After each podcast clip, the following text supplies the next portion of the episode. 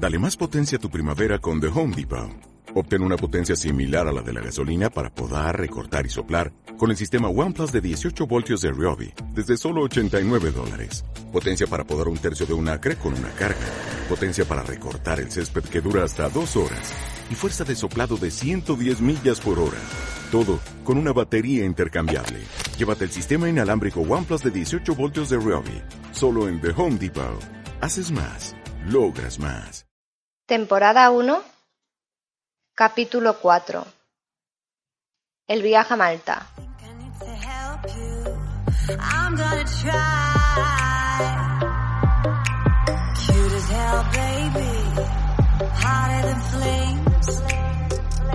Buenos días, buenas tardes, buenas noches.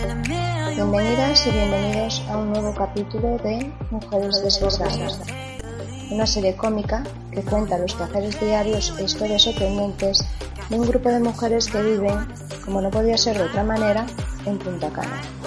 Cinco mujeres y un destino, tan diferentes y a la vez tan iguales. ¿Recordáis aquel viaje que hicimos a Malta? comenzó a relatar Nereida ante la atenta mirada de sus amigas. Pues ahí es donde comenzó todo.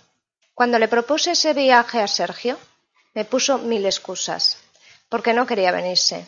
Me decía que tenía que solucionar un montón de asuntos pendientes, que tenía demasiado trabajo y que con la niña iba a ser un viaje más que engorroso, que prefería dejarlo para más adelante, cuando él tuviese su trabajo al día. ¡Ay! Las carcajadas de Nereida resonaron en todo salón. Pobre infeliz. Y qué ciega estaba yo, que sabía que la empresa no funcionaba correctamente y que hacía más de dos meses que no me firmaba ni un solo contrato. Pero claro, ¿qué iba a hacer yo? Y acepté que se quedase, y yo me iría sola de viaje con la niña. La niña es como Nereida llama cariñosamente a la hija de Pepa, Laura, porque además de ser grandes amigas, eran comadres desde hacía casi veinte años. Desde que Pepa le pidió a su gran amiga del alma fuese la madrina de la peque que estaba por llegar. En aquella época, al igual que ahora, eran inseparables. Iban y venían juntas a todos lados. Cuando Pepa llegó a Punta Cana, fue Nereida la primera persona que conoció, la primera persona que le ayudó y la apoyó, incluso acompañándole en los múltiples viajes a Francia para firmar el divorcio de su entonces marido Rafael. Rafael era uno de esos hombres joya, de esos hombres que toda mujer desea tenerlo bien lejos después de dejarla embarazada y endeudada por una gran cantidad de dinero debido a un exceso de ¿cómo decirlo finamente? adicción al juego. Al juego fuerte, pero al juego duro. Ese tipo de hombres que se pasan las tardes en timbas de póker privadas, donde solo puedes acceder con una invitación especial. En esos momentos es cuando realmente sabes quiénes son tus verdaderos amigos, dice siempre Pepa. Cuando te ves en situaciones complicadas, y si no fuese por Nereida, nadie sabía dónde estaba yo. Pues bien, como ya está todo listo para el viaje, le dije a Laura que se trajese también a quien quisiese para que nos acompañaseis. ¿Recordáis? Ay, sí, la chica está. ¿Cómo se llamaba? Queda pensativa Mabel, esperando que le diesen una respuesta. Celeste, le suelta medio refunfuñando a su amiga. Es por todo sabido que Mabel tiene un pequeño problema de memoria para recordar los nombres de las personas. Tanto se le olvido que tiene que llegar a ser molesto para los que la rodean. Asimismo, fue la dulce Celeste la que nos acompañó aquella semana maravillosa en Malta. Cuando regresamos, mi queridísimo esposo estaba irreconocible, como si me lo hubiesen cambiado. Nos vino a recoger al aeropuerto y al llegar a casa me tenía una cena romántica preparada, a la luz de las velas, buen vino, buena comida y unas buenas, buenísimas, buenas noches. Lo que me extrañó tanto que estuve toda la velada insistiéndole con preguntas de ¿A ti te pasa algo raro? ¿Tienes algo que contarme?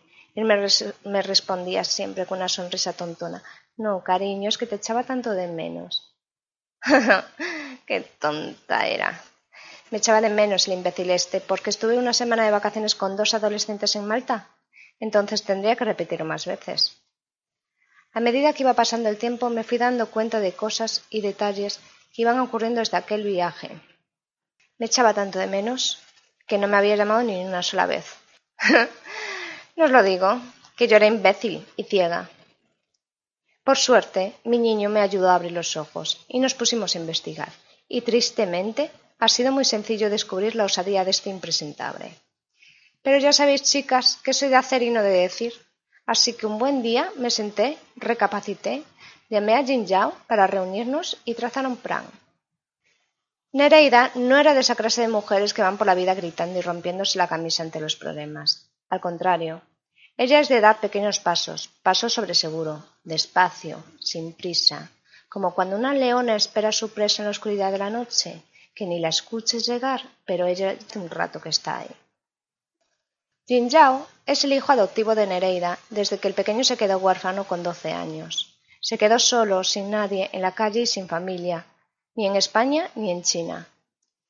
Nereida aceptó que el pequeño se fuese a vivir con ella de manera temporal, incluso antes de que sus padres falleciesen en el incendio del pequeño restaurante que regentaban. Así que cuando la tragedia golpeó al muchacho, ya estaba viviendo con Nereida en su casa de Torremolinos, por lo que solo le quedaba solucionar el papeleo burocrático para ser definitivamente su hijo adoptivo. Nereida tuvo mucha suerte con el muchacho, siempre presume de hijo ejemplar. Es el mejor estudiante en su promoción universitaria y se había convertido en hombre de buen provecho, una excelente persona que además es fiel y leal a su madre. Jin Yao es la persona de más confianza que Nereida tiene en el mundo. Es su gran confidente y su apoyo en el día y la noche. Como la gente dice, ese muchacho es su mano derecha. En la mayoría de las ocasiones, la opinión de Jin Yao vale más que la opinión de la mismísima Nereida. Jin Yao es, como ella misma reconoce, su segundo cerebro. Pues sí, chicas, todo cambió en aquel viaje. Viajar a Malta fue un antes y un después en mi vida. Desde el regreso mi cabeza dio un giro y a todas las cosas que veía como normales antes comenzaron a resultarme sospechosas, raras y alucinantes. Mi vida desde ese viaje se convirtió en una auténtica película de engaños, intentos de estafa, cuernos y quebraderos de cabeza. ¡Ostras! ¿Y en dos años que llevas con este calvario nosotras no nos enteramos de nada? Alucino, dice Mabel respirando profundamente. Yo alucino más. ¿Cómo no me contaste nada? Sabes que te debo la vida y ahora que tú necesitas ayuda, vas y no me cuentas nada, dice Pepa con un tono muy enfadado. Vamos, chicas. ¿Para qué os iba a contar nada? Os comprometería demasiado y además era una situación delicada. Pero ¿cómo puedes estar así tan fresca y no habernos dicho nada? le grita Pepa. Os lo estoy contando ahora, ¿no? Tampoco es para tanto la cosa, dice desenfadadamente. Jolines, cada día alucino más con vosotras, y yo pensaba que os lo contaba todo, y ahora me entero de que no es así.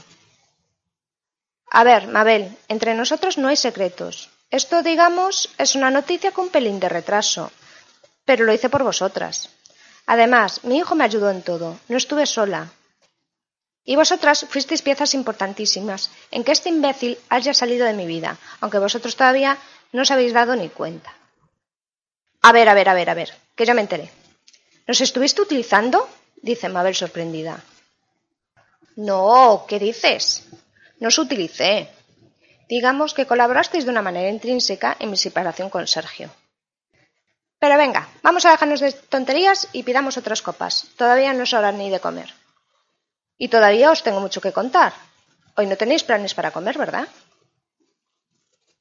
Y hasta aquí nuestro capítulo de hoy.